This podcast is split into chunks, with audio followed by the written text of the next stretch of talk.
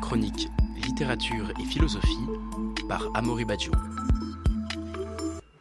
Les guirlandes lumineuses l'annoncent dans les rues, l'année 2024 approche à grands pas. Mais au cœur des festivités qui se préparent, peut-être est-il un anniversaire que l'on pourrait célébrer. Celui d'un enfant, à nouveau, mais ici plus connu sous le nom du Petit Prince.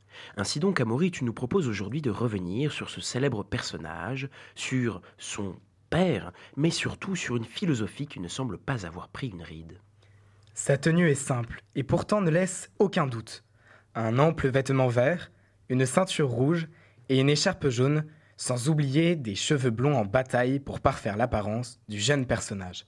Il y a 80 ans, en 1943, le petit prince naissait sous la plume d'Antoine de Saint-Exupéry. L'écrivain n'a alors que 43 ans et sert pour l'armée de l'air comme pilote de reconnaissance. Mais ce n'est pas la guerre qui a lié son talent de romancier à sa passion d'aviateur. Depuis 1926, Syntex, comme on l'appelle, vole pour ce qui deviendra l'aéropostale, assumant la lourde tâche de transporter le courrier par-delà les mers et les massifs montagneux. À le lire, on se croirait passager, comme affranchi du quatrième mur par une plume sollicitant sans cesse les sens du lecteur. On y domine des paysages grandioses, dans le bruit mécanique de la carlingue, au milieu des odeurs de graisse et d'essence, et comme brûlé par le soleil subsaharien. Mais voyager avec Saint-Exupéry, c'est aussi explorer la sensibilité humaine et se lancer dans une quête de l'accomplissement de l'être. Car pour l'écrivain, la vie est trop courte pour que nous la vivions médiocrement.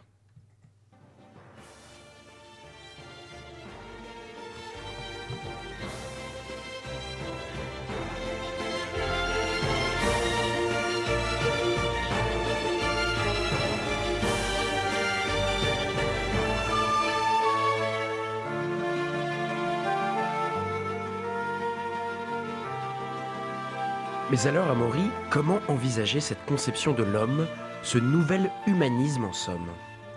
Il faut tout d'abord le replacer dans son contexte, celui de la Seconde Guerre mondiale. Car jamais peut-être le monde n'aura connu autant de courants humanistes. Le national-socialisme en fut de leur nombre, tout comme le communisme.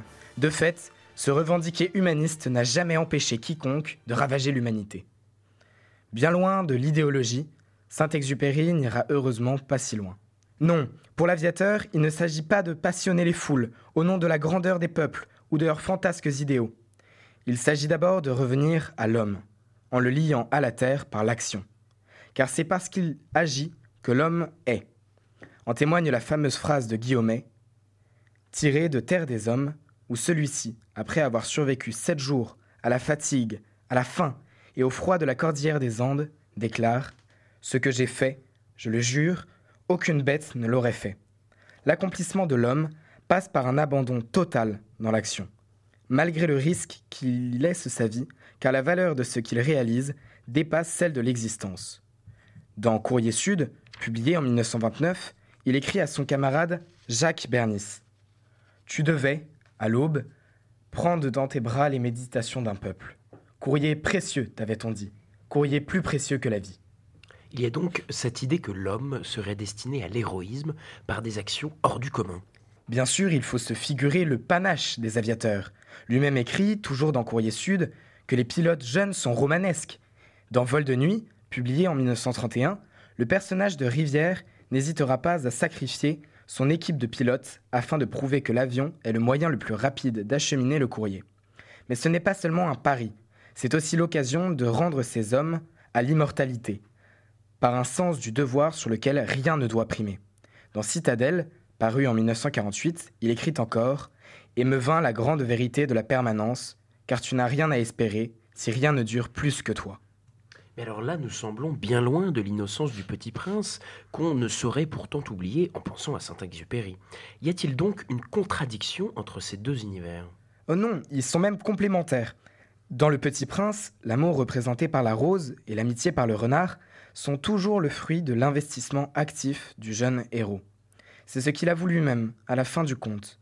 Bien sûr, ma rose à moi, un passant ordinaire croirait qu'elle vous ressemble.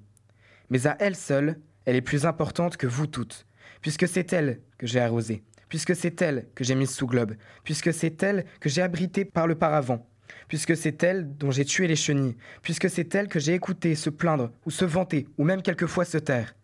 Et les larmes du narrateur, lors de sa séparation d'avec l'enfant, ne sont rien qu'un sacrifice, celui d'avoir écouté un enfant alors qu'il s'était écrasé en plein désert.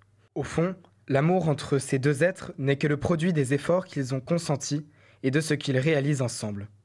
Selon la formule connue de l'écrivain, aimer, ce n'est point se regarder l'un l'autre, c'est regarder ensemble dans la même direction.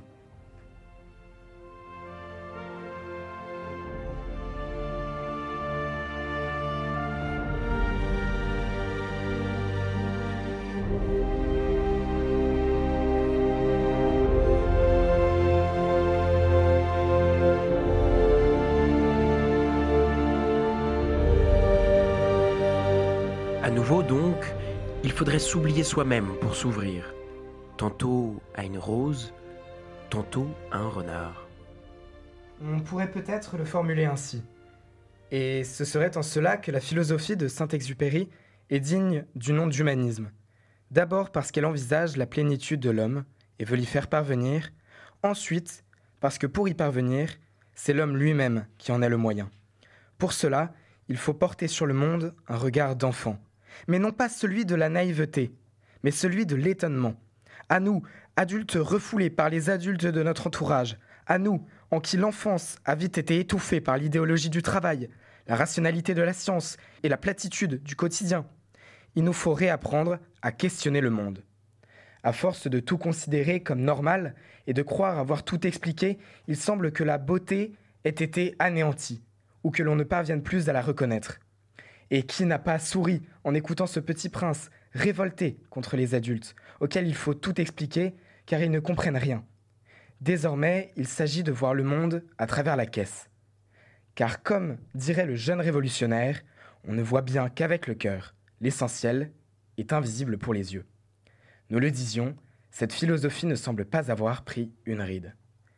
Mais à l'heure de cet entre-soi où nous confine le numérique, rompant tout lien avec le monde, voire avec l'activité en général, on imagine aisément le désespoir du petit prince s'il quittait son astéroïde pour visiter à nouveau notre monde.